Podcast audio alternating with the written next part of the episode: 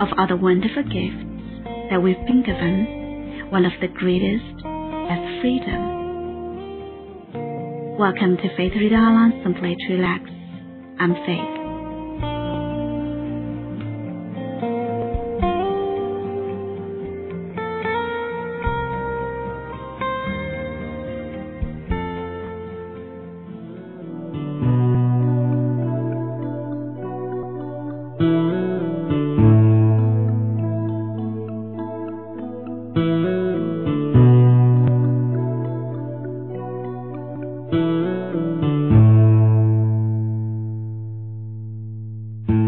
As much as we may deny it, we are free in this life.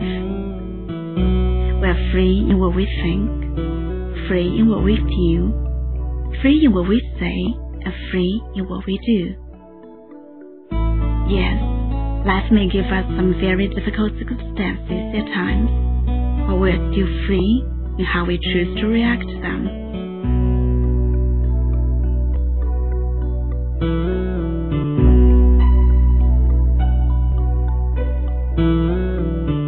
Many people in this life deny their freedom. They sit back in their misery and blame it on their parents, or their childhood, their health, or their financial problems.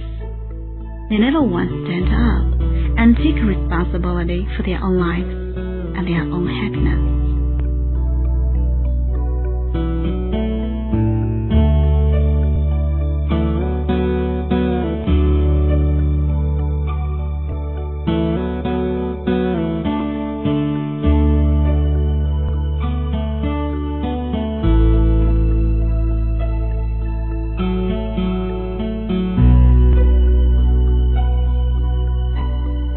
The truth is that we've been given the power to choose love and joy in our lives, no matter what happens to us.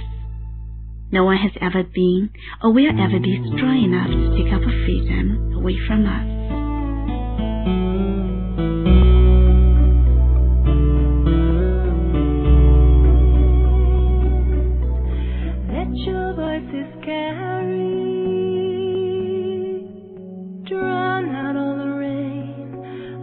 A patch of darkness, treacherous and scary.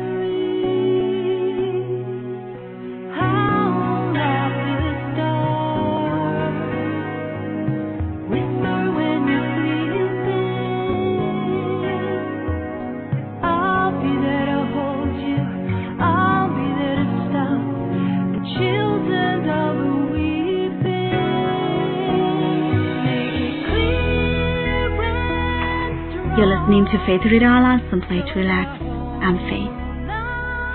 Don't deny your freedom. Rejoice in it. Cherish it and use it every day of your life. Remember, you are free to create the type of life you have always wanted. The choice is up to you.